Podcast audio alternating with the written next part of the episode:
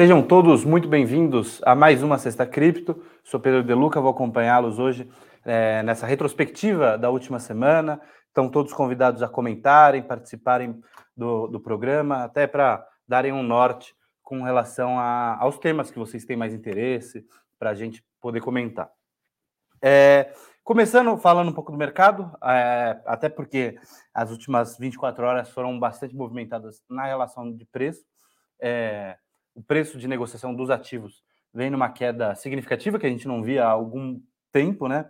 BTC está caindo nesse momento 8,6, o Ether está caindo 9,3.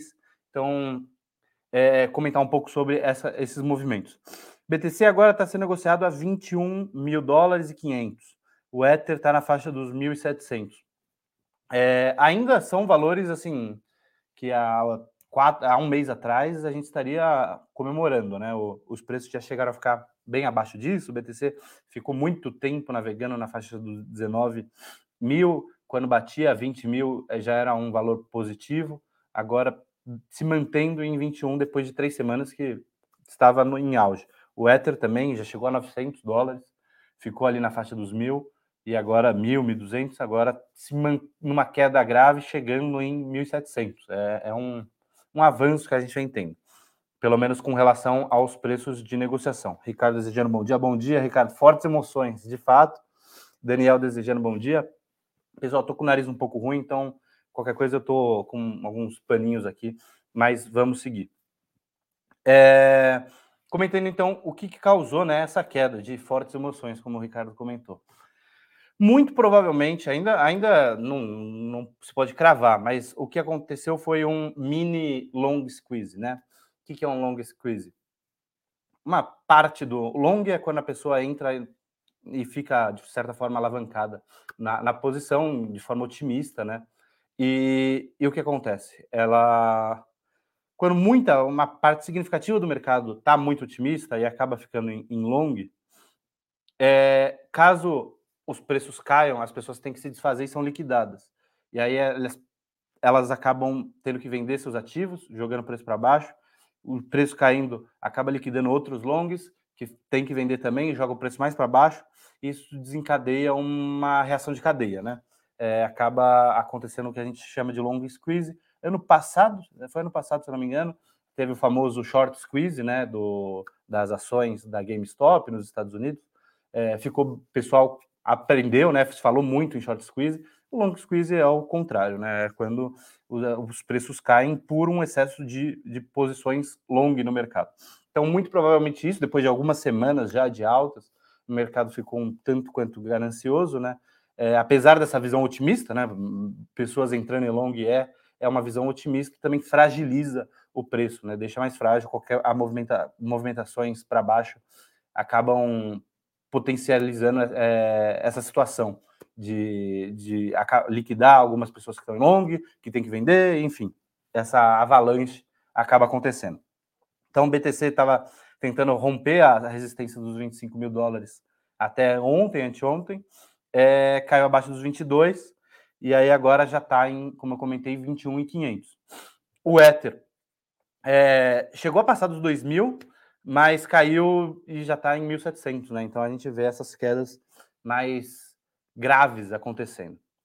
É, então, com relação à movimentação de preço, é, é, isso, tá? Eu sei que existe, o pessoal deve estar tá bem, bem ansioso olhando hoje o preço, quem acompanha, vê ali a queda, né? Vê o vermelhinho 8, 9%, ficam preocupados. Mas é muito mais uma situação assim, uma, uma questão mais técnica do que necessariamente alguma grande notícia que aconteceu. Então, comentando um pouco sobre as notícias, acho que o ponto, um dos principais pontos da semana é, acabou de acontecer, na verdade, que é a Grayscale, né, que é a é uma, uma empresa que estava tentando fazer, lançar um ETF spot, porque a gente tem ETFs futuros de futuros na, nas bolsas americanas. A, a Grayscale estava tentando conseguir um ETF spot, até porque faz muito mais sentido se você acha que, que BTC, que cripto são ativos de muito risco, é mais seguro, né? Você fazer um ETF. Primeiro, e quer proteger os investidores, que é a desculpa do SEC, da SEC, que é a CVM norte-americana. é muito mais, faz muito mais sentido você pensar em um ETF spot do que um ETF de futuro.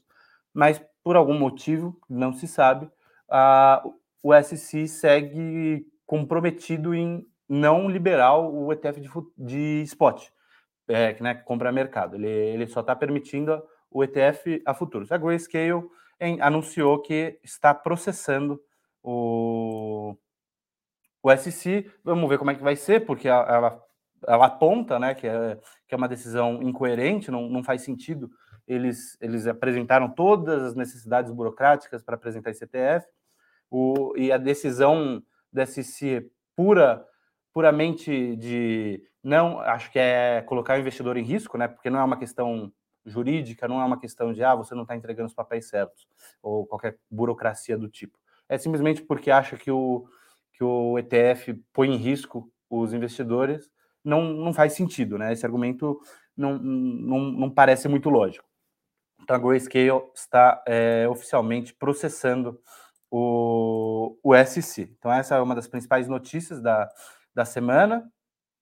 Seguindo com algumas das notícias, é, a gente teve alguns, alguns protocolos que tiveram passaram por problemas. A Acala, tem a Acala Dólar, que acabou sendo basicamente liquidada, né? É, era uma stablecoin que tentava manter paridade com, com o dólar, não, não conseguiu manter essa paridade é, e acabou perdendo até um, um bilhão de dólares em, em, market cap que tinha a Cala Dólar. Ela, ela foi para zero assim bem rápido, não foi, por exemplo, parecido com a UST que sangrou, sangrou, sangrou, a gente via caindo. Ela, ela foi direto para zero. Esse foi um, é, isso foi uma notícia é, relevante da semana. Outra, outra notícia legal é a Monero passou por uma atualização. Aproveitando, então, entrando nessa questão de privacidade. Os assinantes sabem que é um assunto que é, que é bem caro para mim. É, a Monero é um, um, é um projeto né, uma, de uma moeda, assim como o BTC, parecida com. Ela compartilha muito da, da filosofia da ideia do BTC, só que ela é mais focada ainda em privacidade do que o Bitcoin em si. E aí entra uma questão filosófica que já foi bastante debatida. Acho que quando foi na, no anúncio do BTC, do white paper do BTC, já se discutia essa questão de privacidade, né? A gente sabe que o BTC é extremamente transparente e, e o BTC, enfim, a gente sabe qual carteira está conversando, é, transacionando com qual carteira, a gente consegue essas informações via on-chain.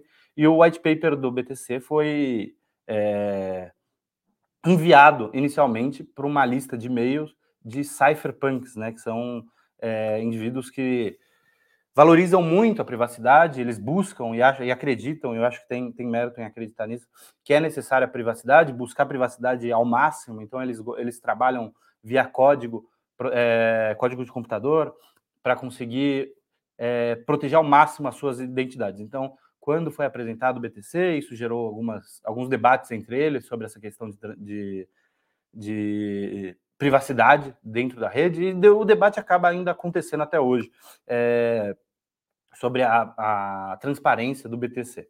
E a, e a Monero é, um, é uma moeda que tem como ethos o foco nessa privacidade. Então, ela funciona bem parecido em alguns pontos com relação ao BTC. É, tem algumas diferenças, né? O BTC a gente sabe que vai deixar de ser minerado, não vai deixar de ser minerado, vai, é, os mineradores deixarão de receber de, de criar novas moedas. É, em 2140 é, é a previsão. A Monero tem uma inflação teoricamente, teoricamente não, é de fato infinita, né? Então ela vai receber novos ativos sempre, mas é uma taxa pequena. Enfim, tem algumas diferencinhas. Ela passou por um por um hard fork que foi bem, bem sucedido. É, ele está gerando novos recursos de preservação de, de privacidade, enfim que é um tema que é bem interessante, porque casa também com a notícia que eu até comentei na semana passada da Tornado Cash, que um que na, acho que na sexta-feira que eu estava comentando, um desenvolvedor da ou na, na virada de quinta para sexta, enfim, um dos desenvolvedores, colaboradores do protocolo da Tornado Cash. Tornado Cash é um mixer de cripto, né? Ela permitia que usuários é, pudessem esconder as suas transações. É uma questão de privacidade, né? eu acho que é. Vou, primeiro vou comentar: é, prenderam um desenvolvedor, ainda não se sabe o motivo, se é 100% relacionado a isso. A, a, prisão veio logo após o anúncio de que a Tornado Cash tinha entrado para a lista de indivíduos e empresas é, banidos pelo governo norte-americano. E aí prenderam um dos desenvolvedores que estava no. Tava em, eu ia falar Netherlands, né, na, na Holanda, e enfim, em Amsterdã. E aí, o que, que acontece? O que, que é o Tornado Cash? Né? Você fala assim, ah, muito se falou que é um aparelho usado para lavagem de dinheiro. Ele pode ser usado para lavagem de dinheiro, mas a, um dos pontos principais é a questão dessa privacidade.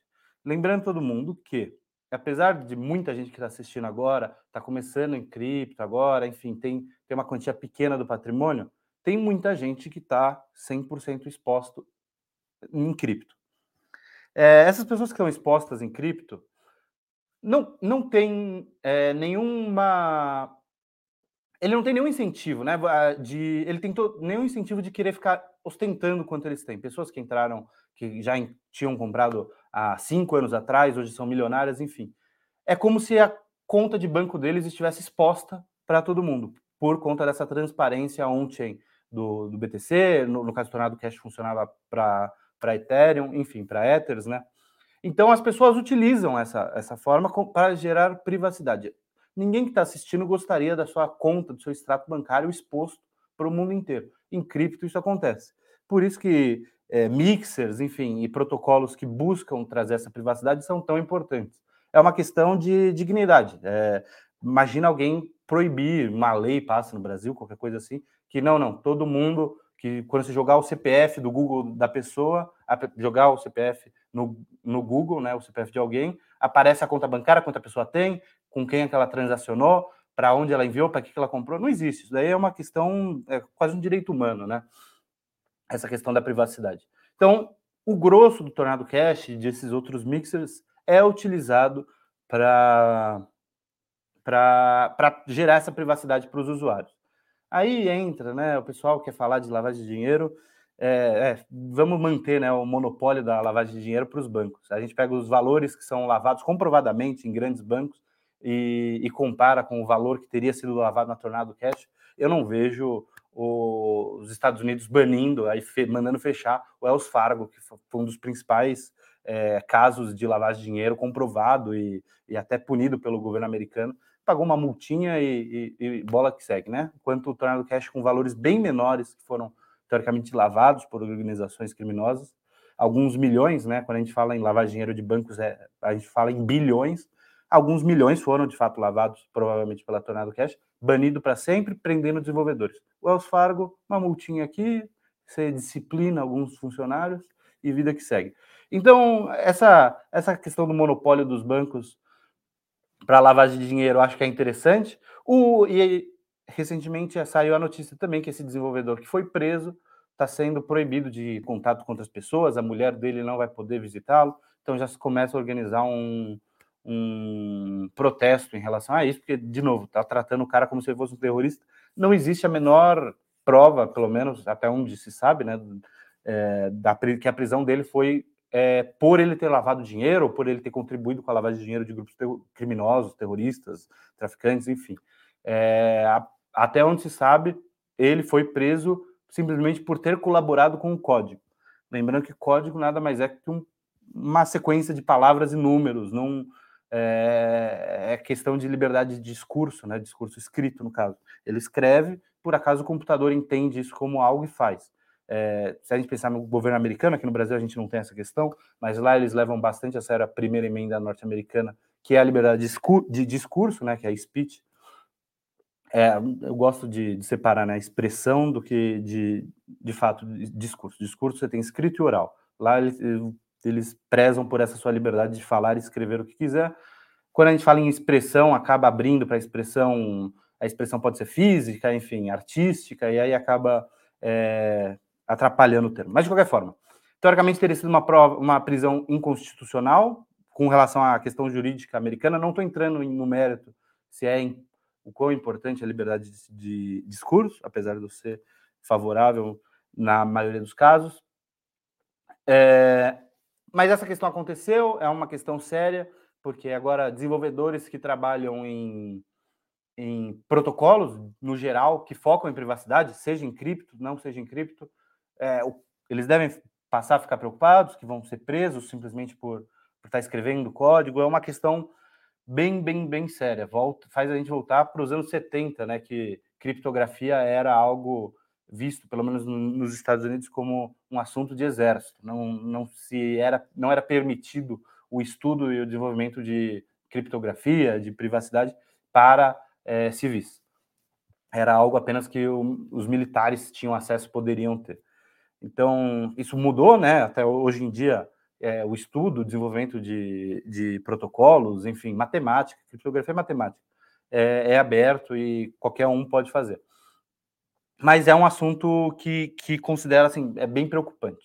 Beleza, pessoal? É, acho que já deu também o tempo aqui. Queria agradecer a participação de todo mundo. Valeu, tchau, tchau.